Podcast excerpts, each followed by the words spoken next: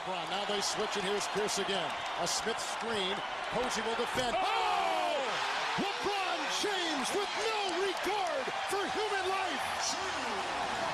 Boston only has a one-point lead. Greer's putting the ball on a play. He gets it out deep. But Havlicek steals it. Over the Sam Jones. Havlicek stole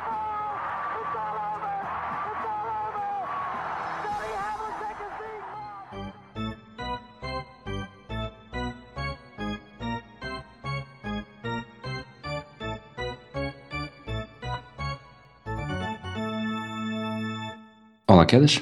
Olá, tudo bem? Tudo bem, estamos aqui a gravar então quase 24 horas depois do jogo 2 da final. Os Golden State Warriors aproveitaram a segunda oportunidade em casa para ganhar um jogo e empatar a eliminatória, 107-88, muito por culpa do parcial do terceiro período, 35-14, portanto, mais uma vez o, o terceiro período a ser uma grande ferramenta dos Warriors.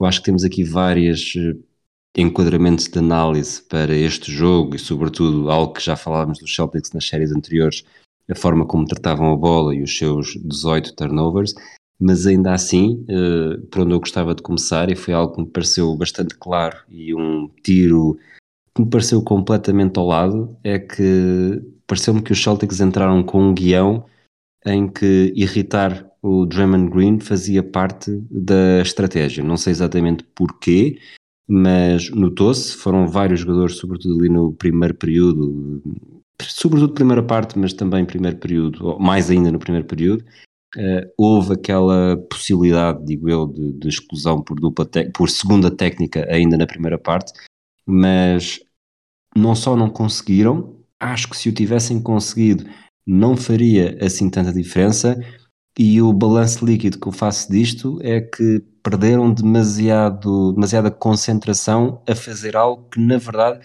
não iria influenciar o jogo.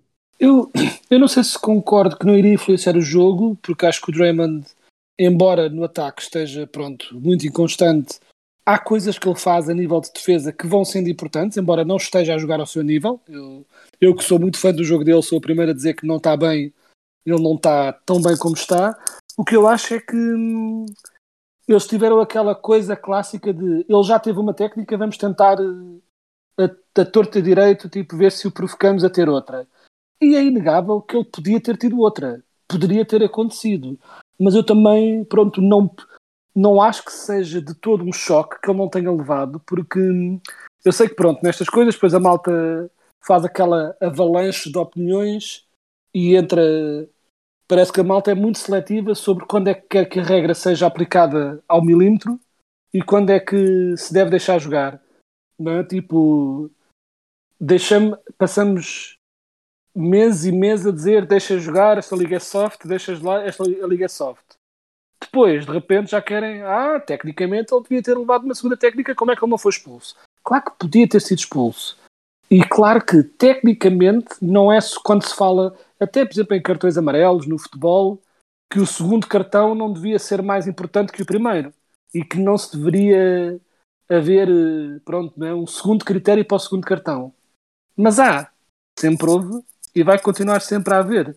O próprio analista Steve Jevy disse durante a, pronto, a, quando o chamaram para dizer, ele disse abertamente que quando é uma segunda técnica, por norma não se vai dar uma segunda técnica por uma coisa relativamente menor. E claro que de vez em quando jogadores são expulsos quando árbitros não poupam uma segunda técnica só porque sim. Raramente, e uh, raramente são jogadores importantes da equipa. E uma coisa era se eles têm dado ao Jalen Brown e não têm dado a ele, ou se um jogador dos Celtics importante, um Tatum, um Jalen Brown, até um Al Horford, tivesse feito tipo duas técnicas menores e tivesse sido expulso, qualquer coisa desse género, aí podia-se falar de uma dualidade de critérios ou algo do género. Mas não, isto é uma coisa que acontece sempre. Se tecnicamente está correto, tal, talvez não, mas a verdade é que, para dar outro exemplo parvo, de, de, de, tipo de coisas que se deixa passar em prol de um melhor jogo, há N, N, N casos daqueles afundanços de póster em que na verdade o que há é uma falta ofensiva, porque o jogador que está a afundar, por norma, tem o braço a afastar o, o defesa. Isto acontece aos pontapés. e as pessoas são as primeiras a dizer eh, não se deve marcar isso porque isto foi o fundanço do caraças e deve-se deixar é, ter as melhores faltas, pronto, o melhor jogo possível. Uhum. E para dar outro exemplo eh, sobre esta escolha seletiva de quando é que as pessoas acham que as regras devem ser aplicadas ao mínimo detalhe e não, basta ver ainda hoje o facto de os jogadores dos Suns terem sido expulsos por saírem do banco contra os Spurs é considerado uma vergonha e uma afronta ao, ao basquete. Os árbitros cumpriram a regra aí. Cumpriram completamente a regra. A regra dizia ninguém sai. Se saem, são suspensos. E eles aplicaram a regra. E toda a gente achou estúpido. Toda a Sim. gente achou que, mediante a circunstância, ah, deviam ter feito a coisa de outra forma. Não deviam ter sido tão rígidos, porque a aplicação rígida daquela regra levou aquele jogo, neste caso de Conference Finals, se não me engano, que afetasse diretamente o resultado daquela eliminatória. E as pessoas gritam e gritam e gritam que não querem os árbitros a ditar o rumo dos acontecimentos. E depois, quando as coisas são feitas para não ser os árbitros a ditar o rumo dos acontecimentos, passam-se da marmita. E concordo contigo que é, eu acho que houve esta demasiada preocupação, sabendo que o Draymond Green estica a corda muitas vezes. E se me dizes que devia haver uma conversa interna dentro dos Warriors para ele se acalmar, porque já contra os Warriors aconteceu jogos em que ele levava uma técnica por refilar e depois passava o resto do jogo todo ainda a refilar e que devia ter cuidado com isso, sem dúvida. Mas se produz que eu acho mal que não o tenham expulso, não, não acho. Incomoda-me zero e acho que o jogo ficou melhor assim do que estar a expulsar um jogador por uma coisa tão mínima quanto eles entrelaçaram-se e fizeram olhares de mal um para o outro. Francamente, faz-me zero confusão. É, houve aqui uma expressão que eu me lembrei durante o jogo que é, eh, isto aqui não é uma crítica ao Drummond, mas é, é lá está, a expressão existe, aquela nunca discutas com o ignorante, que ele vai baixar-te ao nível dele e depois vence por experiência. Eu acho que os Celtics tentaram ser demasiado ehm, problemáticos, eh, ou, ou tentar falhar aqui a palavra que, que quero, mas eh, tentaram, Tentaram ser um muito ratos, né? tentaram ser Sim, muito ratos. com o tipo, próprio no jogo. Draymond e o Draymond, lá está, Nunca eh, vão ganhar. limpou-lhes o rabinho como se limpa o rabinho aos bebés. Exato. E eu não sei até que ponto é que me pareceu que isto, lá está, das duas uma, ou fazia parte de, de- do roteiro do Doca para este jogo, ou também pode ter sido, e não excluo isso, eh, um pouco de represália eh, pelas declarações de Draymond Green de "Pá, isto não vai acontecer, isto foi uma, uma normalidade, Exato. os, os 15 em 23 dos jogadores, de lançamentos de 3 dos, dos vou chamar-lhes jogadores periféricos, portanto fora eh, Tatum e Brown. E é outra coisa que, que me dá aqui vontade de te perguntar, que é de que forma é que isto, lá está, pegando tanto por esta, por esta polémica e o, o- entre o jogo 1 e o jogo 2 foram três dias, foram três dias em que os Warriors estiveram constantemente a ouvir, mas não seja eh, em conferências de imprensa, mesmo não liguem televisão para isso, eh, estiveram a ouvir aquilo que fizeram mal, aquilo que os Celtics fizeram de bem. Portanto, estiveram sempre numa posição muito mais de luta do que necessariamente de louros. E os Celtics foi o oposto. Portanto, eu quase diria que à partida a grande diferença para este jogo, e não acho que os Celtics tenham entrado necessariamente com uma mentalidade má ou, ou de desdém, desleixo, tal como os Warriors não, não estiveram assim na primeira parte, no primeiro jogo, como tu tinhas dito, mas essa, essa mentalidade de base, depois de passarem três dias ali a, a moer eh, em cima da ferida, acabou por fazer muita diferença neste jogo. Sim, sem dúvida. Aliás, a grande crítica que se apontou aos Warriors, e foi uma crítica justa, foi que eles tiraram o pé do pedal. Né? Tipo, tiveram o seu clássico terceiro período muito bom e pensaram isto está nas nossas mãos, não é preciso fazer mais. E o que eles fizeram neste jogo é que não tiraram o pé do pedal. Continuaram e continuaram e continuaram a defender muito em cima, claramente atacaram, e nós falámos sobre isto, sobre como um dos perigos do jogo do, do Celtics é quando começam a acumular turnovers. É claramente um perigo com, com a equipa e eh, acabou por ser o que aconteceu. E na verdade, os turnovers que tiveram, na verdade, até nem, nem são muito indicativos. Eh, 18 já é qualquer coisa, e na verdade até foram mais do que 18, porque a equipa, basicamente, os, os Celtics, essencialmente abdicaram do jogo muito no início do quarto período, quando deu para perceber que de facto já não, desta vez não ia dar. Portanto, estes 18 na verdade, se o jogo tem continuado ao mesmo ritmo de de intensidade, se calhar tem um para os 20 e tal. Sim, E eu acho que essa- o, o 16 turnover acho que é na última jogada do terceiro período, eh, que termina com, corrijo-me se eu estiver enganado, lá está, isto foi um bocadinho de madrugada, mas eh, acho que é, é que termina com o triplo do Jordan Poole, um pouco Sim, completamente no meio da rua. completamente no meio da rua, e esse é, é o 27, 28 e 29 ponto dos Warriors, eh, portanto, pós-turnover dos Celtics. Portanto, estamos a falar aqui de 29 pontos eh, que fizeram de. E nesta altura estavam a ganhar por. eh, salvo erro, foi 23, não é? A entrada para o quarto período, Sim, acho sim. que foi a diferença de 23 pontos. Portanto, é mais uma vez os Celtics, eh, e não sei até que ponto é que isto para ti é preocupante os Celtics terem perdido este jogo ou da forma como perderam, porque é, é mais do mesmo da história dos Celtics durante estes playoffs, que é quando conseguem tratar bem a bola, é muito mais provável ganharem e, e até diria em qualquer jogo, mesmo que tu tenhas dito eh, o Jimmy Butler, e obviamente se o Giannis tiver um jogo completamente uh, sobrebador, ou mesmo o Curry, o Clay Thompson e o Jordan Poole acertarem tudo três, eh, obviamente que não há jogos que são que fáceis, não é, para os Celtics.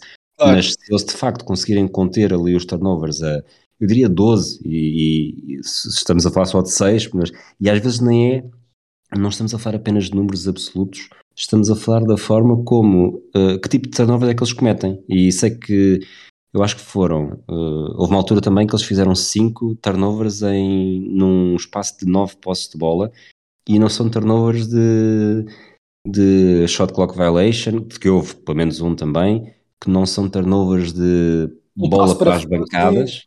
Não, São é, é turnovers bola, de bola viva. Bola é é viva, exatamente. Exatamente. E isso, lá está, se forem 18 turnovers, mas na verdade os Warriors só marcarem 15 ou 18 pontos daí, é uma coisa. E a partir do momento em que fazem 29 pontos dos 16 turnovers do tempo útil que este jogo teve, portanto aqui excluir dois turnovers da quarta- da- do quarto período, é de facto muito difícil ganhar assim, tal como olhando para este resultado se percebe que, que seria difícil outro resultado neste jogo específico. Sim, e a verdade é que eh, nós falámos sobre isso, foi um ponto que nós assinalámos que era a luta dos turnovers, não é? porque ambas as equipas são propensas a cometer turnovers, mas os Boston têm eh, um pouco mais tendência a fazer estes turnovers vivos, não é? turnovers de bola viva. E se isso é, turnovers de bola viva são perigosos contra qualquer equipa.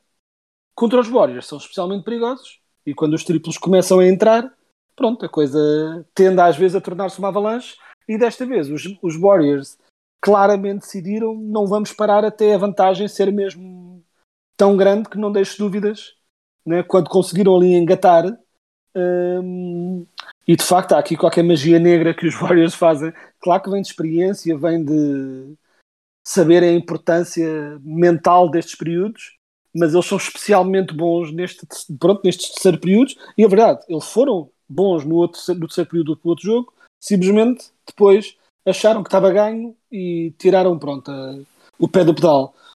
Desta vez não o fizeram, foram super cirúrgicos a atacar estes turnovers vivos, sempre estavam automaticamente a correr para o outro lado e, e até os Warriors, se, se vires bem, até tiveram um começo de jogo muito trapalhão, em que houve ali uma altura em que aquilo parecia daqueles jogos dos Globetrotters, quando eles metem a placa de vidro no, no cesto, né? quando os Washington Generals metem uma placa de vidro e a malta está a tentar fazer layups e a bola não entra. Né? Tipo, e depois apercebe-se também que era um truque, era o que parecia que tinham feito aos Warriors, porque eles falharam N layups eh, isolados, mas bolas mesmo fáceis, fáceis, e que eles estavam a falhar, ou seja, havia um bocadinho de nervoseira eh, de lado a lado, mas eventualmente as equipas se estabilizaram, eh, começaram a jogar o seu jogo e depois, pronto, e, e, e aí com o tempo, e eu acho que também eh, até vou confirmar para ter a certeza eh, do que estou a dizer, mas hum, exato, foi hum, principalmente a partir do final do primeiro período e entrando depois no segundo também, foi quando começou a haver aquele acumular de turnovers que começaram a virar a coisa, tanto que Boston entrou muito melhor e perdeu essa vantagem porque os Warriors começaram a ter essa vantagem nos turnovers. Só que voltamos à parte do porque é que é tão difícil prever esta eliminatória, é porque estes números, os- eu não consigo encontrar, e tenho estado a ver os Boston Celtics a jogar desde o início dos playoffs, e é-me difícil encontrar um, uma regra específica, não é? Uma lógica específica para quando é que vão ser os jogos em que os Boston vão acumular turnovers nos doidos e quando é que vão ser mais cuidadosos. Parece um pouco aleatório. O que sabemos garantidamente é que é inconsistente. E é um bocadinho incerto. E é quase impossível saber se os Warriors, se os Celtics vão ter dois ou três jogos em que tratam bem a bola e são perigosíssimos, se não mesmo favoritos, ou quantos jogos é que vão ter de seguida eh, em que tratam assim mal a bola e vão ser castigados, ou se vai ser alternado. Um, o Tatum eh, depois também teve pronto, o seu clássico após um jogo em que a bola não entra. Eh, desta vez, pronto, a bola já entrou, embora na geral do jogo acabou por ser pronto, uma exibição. é? O plus-minus dele não foi incrível neste jogo, menos 36 não é a coisa mais incrível, não, mais fabulosa Longe disso. de que já vi.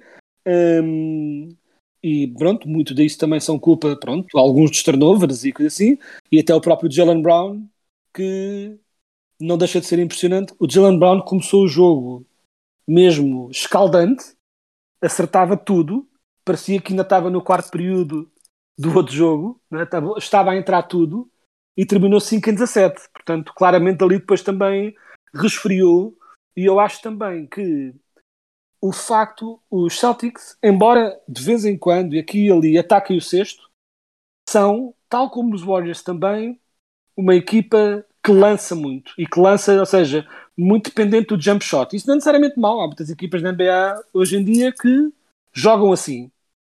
E eh, o que aconteceu foi, quando se acumulou os turnovers, depois com o lançamento a deixar de entrar. E com o lançamento a deixar de entrar, o que é que aconteceu? Os, os Celtics, em vez de lançarem logo à primeira, começaram a tentar forçar mais passos para ter lançamentos ainda mais isolados. E isso levou a mais turnovers. E criou esta bola de neve que sentiu o seu total efeito, acima de tudo, no terceiro período. Há aqui uma.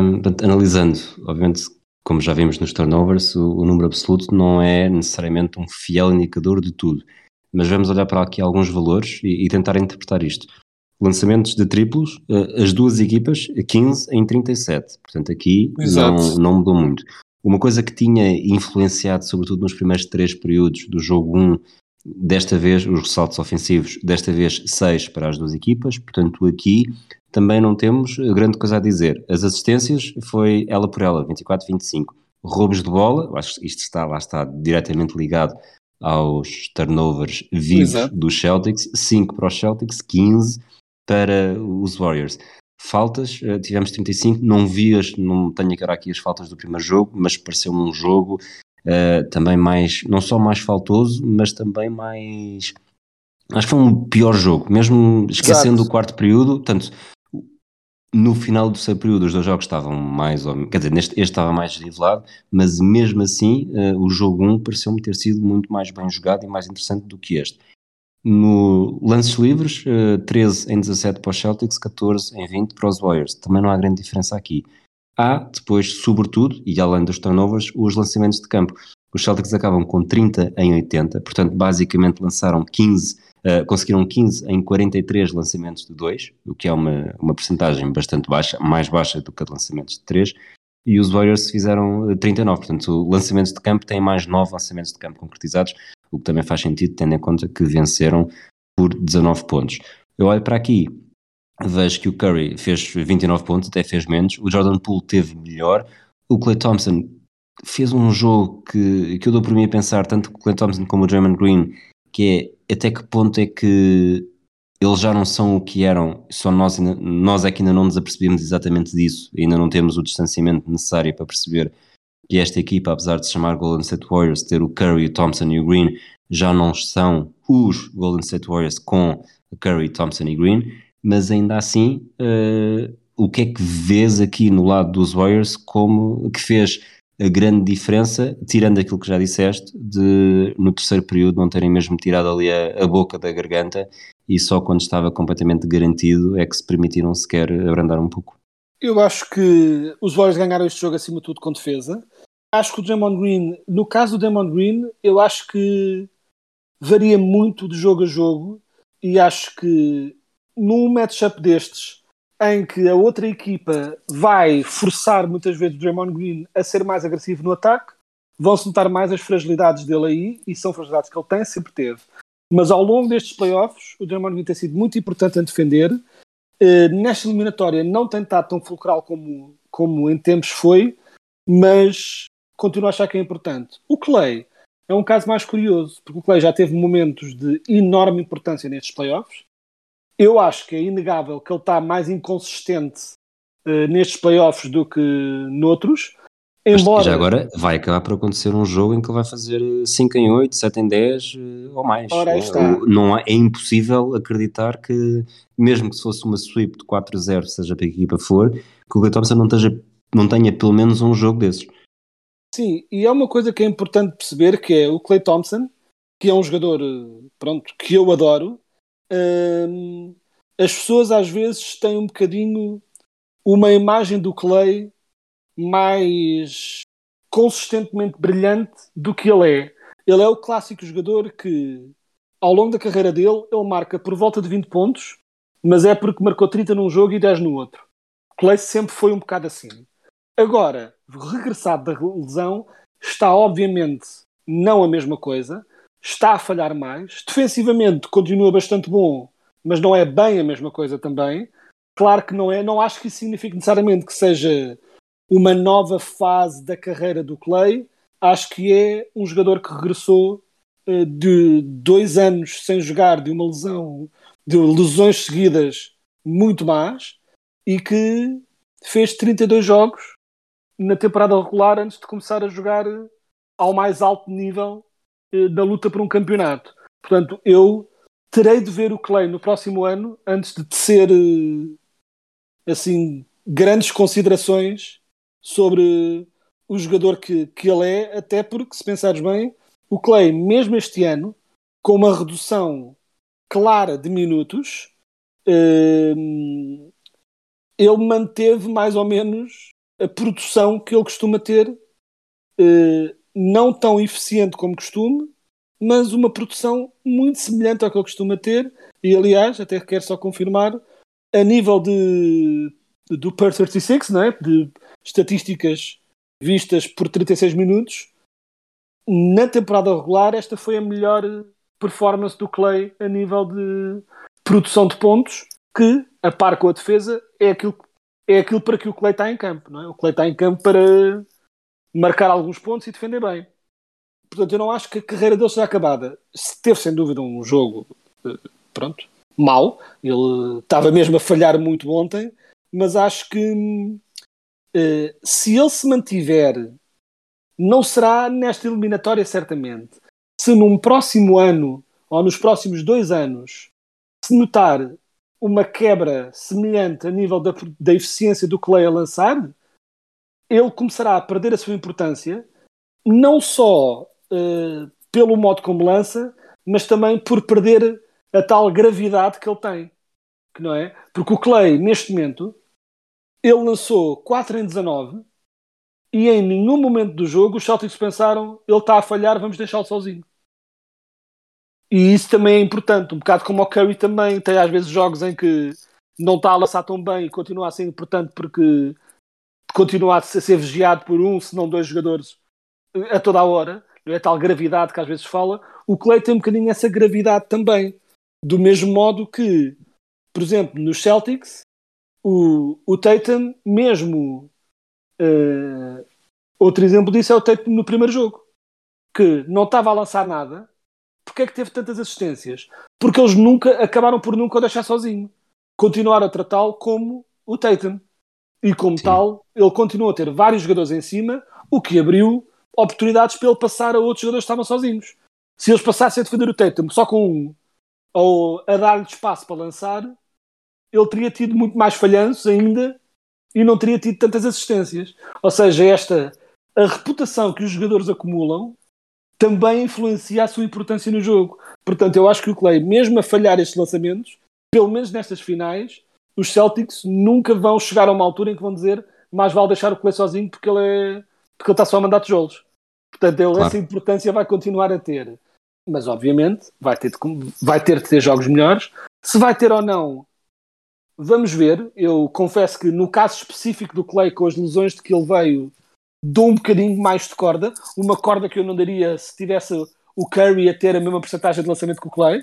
Eh, E o Curry não teria desculpa, teria- estaria simplesmente a jogar abaixo do seu nível. Não, é, não tem sido o caso. Aliás, o Curry tem estado a ter um arranque pronto, bastante forte destas finais. Hum, no caso do Clay, eu dou um bocadinho mais de desconto devido à natureza, não é sem precedentes, mas tão específica eh, do seu regresso. Para terminar, o jogo 3, um palpite muito rápido, Celtics ou Warriors? Estou aqui a pensar, eh, o palpite vai ser rápido, mas estou aqui a pensar sobre. Porque eu estou plenamente convencido que se vai sair de Boston 2 a 2. Agora, em que moldes é que não tenho a certeza, mas eu diria que Warriors ganham o próximo eh, e que depois os Celtics vão dar tudo no outro para empatar a eliminatória. Muito bem. Episódio 121, vamos falar de, do que se passou no último verão, basicamente. Eh, afinal, os Bucks conseguiram finalmente o título com o Giannis Antetokounmpo, 4-2 contra os Suns, nos playoffs que eu diria, sobretudo, aquela série com os Nets é que entra na história como mítica. Assim, na verdade, pronto, esta, estes playoffs tiveram pronto algumas histórias. Eh, a arrancada dos Suns à final foi inesperada e, como tal, foi uma, uma história interessante. Aquela eh, final de conferência, eh, que quase que foi uma final antecipada não é, com os Nets, em que eles passam com o, se o Durant fosse um bocadinho menos para tudo. Né, tipo, É e que não, não foi tivesse- final de conferência, por acaso, até foi meia final. Até foi meia- a, foi meia a final de conferência Exato, até foi com os com, Hawks. foi com os Hawks, exato. Foi meio final de conferência, exato. E em que, pronto, em que eles, se o Durant tem o pé um nadita maior, eh, teriam, teriam ganho isso. Mas depois, nas- na final, o que tiveste, pronto, foi uns Suns que vinham numa forma brutal e que entram na final muito bem a ganhar dois. E depois, eh, pronto, o, Giannis foi...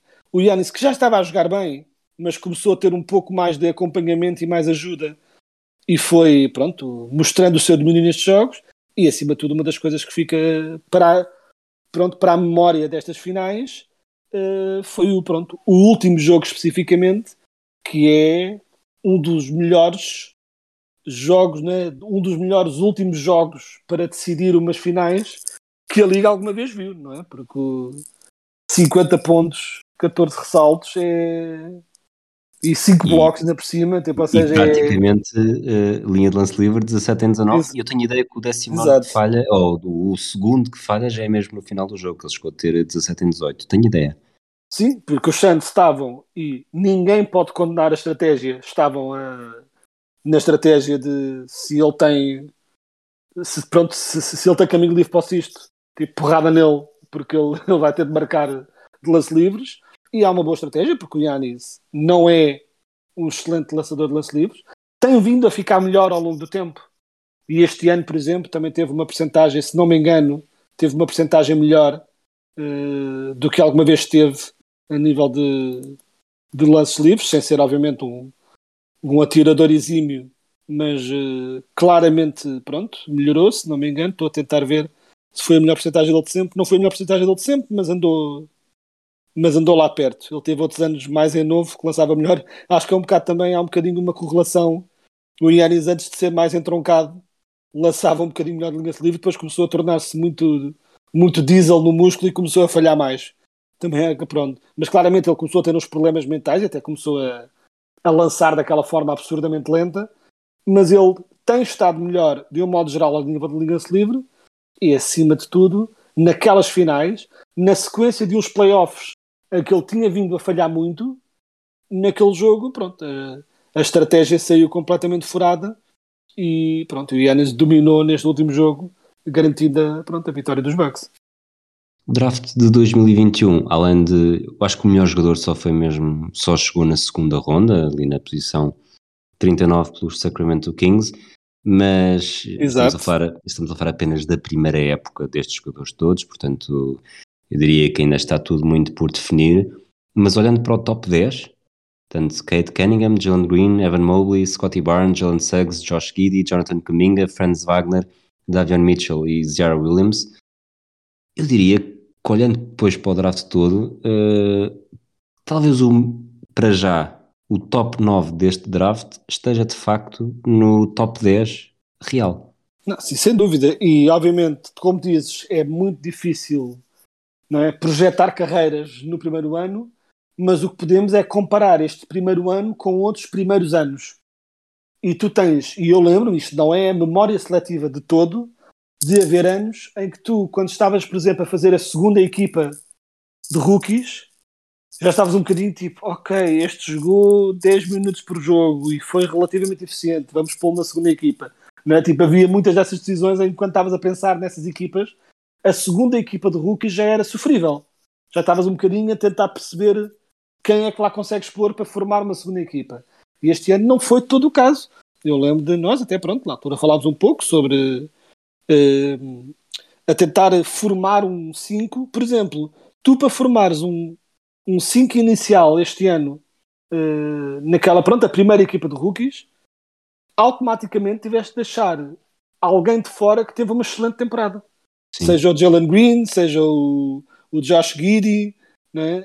um, tiveste aqui, e até jogadores que durante a época foram mostrando algum potencial, mas depois mostraram ainda melhor uh, em alguns momentos. O Jonathan Caminga, por exemplo, teve alguns bons momentos nos playoffs e tem jogadores prontos, diz mais abaixo. Ou seja, nem é, nem é só o top 9, embora o top 9 tenha sido ótimo, mas depois também ali, aqui e ali, não é? O Chris Duarte, que teve um excelente início uh, pelos Pacers, depois acabou por ser um bocadinho mais queimado por lesões. O Shengun de, da Turquia, que tem também mostrado pronto, ótimo potencial. E até, pronto, aqui e ali, mais alguns jogadores que tu ficaste. O Herb Jones, que foi a, na 35 escolha, na segunda ronda, e que teve ali na bulha para ser da primeira equipa e tudo, na, na dos rookies, e é um defensor eh, tipo, incrível. Ou seja, foi mesmo este draft. Vamos ver como é que evoluem estes jogadores, mas claramente tem tudo para ser eh, um dos, um dos melhores drafts desses últimos tempos sem dúvida. E depois, ainda por cima, o jogador que não foi escolhido no draft, mas que também uhum. teve uma excelente época, o José Alvarado. Sim, e que já tentado, até no tive um, um tweet de alguém que acompanha pronto, os campeonatos pronto, mais jovens, né? tipo do high school e coisa assim, e a dizer que do mesmo modo que o Curry arruinou as estratégias dos, do, dos treinadores porque os miúdos só querem lançar triplos e não querem aprender o resto do jogo, o José Alvarado também, ele estava assim, pronto, o Twitter era meio no gozo, mas o José Alvarado agora já arruinou também os esquemas defensivos, porque os putos agora só querem é todos esconder-se na linha de lance livre, uh, esconder-se na, na, zona de trás do campo, a ver se conseguem roubar uh, a bola, uh, meio ninja, como o Alvarado faz, e, e pronto. E de facto, e deve ser dito também que uh, é engraçado, porque tipo, este ano a, a lista de rookies não drafted que jogaram é uma brutalidade, muito por culpa também de, do, do Covid, não é? Tipo, que também levou a uma maior troca e mais, pronto, mais jogadores que vão depois para a G-League e coisa assim. Mas tenho aqui mais um destaque também. Calma, uh... calma, vais fazer de porta-voz do Naguiar? Claro.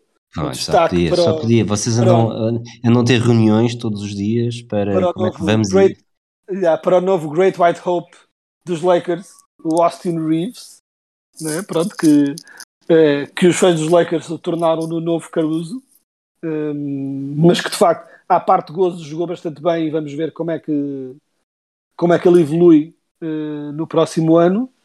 E acima de tudo, também queria só destacar uh, o jogador com um dos nomes mais infelizes. E às vezes há jogadores com nomes muito infelizes por serem nomes estranhos, mas este é nome infeliz por outra razão, uma história que não sei se muitas pessoas conhecem, mas um jogador chamado David Duke Jr., pois. que jogou pelos Nets, que pronto, que é um. e que jogou até bem nos jogos em que jogou pelos Nets, mostrou ali bom potencial e é um jogador negro. E a razão porque é importante, no caso dele, dizer que é um jogador negro é que, para quem não saiba a sua história norte-americana, David Duke é um uh, infame líder do Ku Klux Klan, pronto, um enorme traste racista que contribuiu pronto, para muita desgraça nos Estados Unidos e o jogador eh, pronto, tipo acho que foi tanto decisão dos pais fazê-lo como depois decisão do jogador assumir, assumir o nome que era hum, não ter, não fugir, tipo, aquele é o nome de família deles, aquele é o nome que eles quiseram dar ao filho e não dar essa, mais essa vitória ao racista e dizer vamos fugir do teu nome, do nosso nome, porque tu, porque ele é David Duke Jr., era o nome do pai também, é um nome de família, e eles disseram, uh, parafraseando, ele é que é um racista nojento, ele que muda o nome, nós vamos usar o nosso nome e vamos usá-lo com orgulho. E só por esse aspecto, quando eu o via jogar pelos Nets, fiquei, eu já sabia da história dele antes de ele chegar à NBA e fiquei muito contente de vê-lo, tipo, tudo o que seja algo que contribua, contribua sequer um bocadinho para irritar racistas, eu sou fã. Muito bem, acabamos então este episódio e voltamos depois do jogo 3. Um abraço para ti, Quedas, um abraço, abraço. para todos aqueles que nos ouvem. Até à próxima.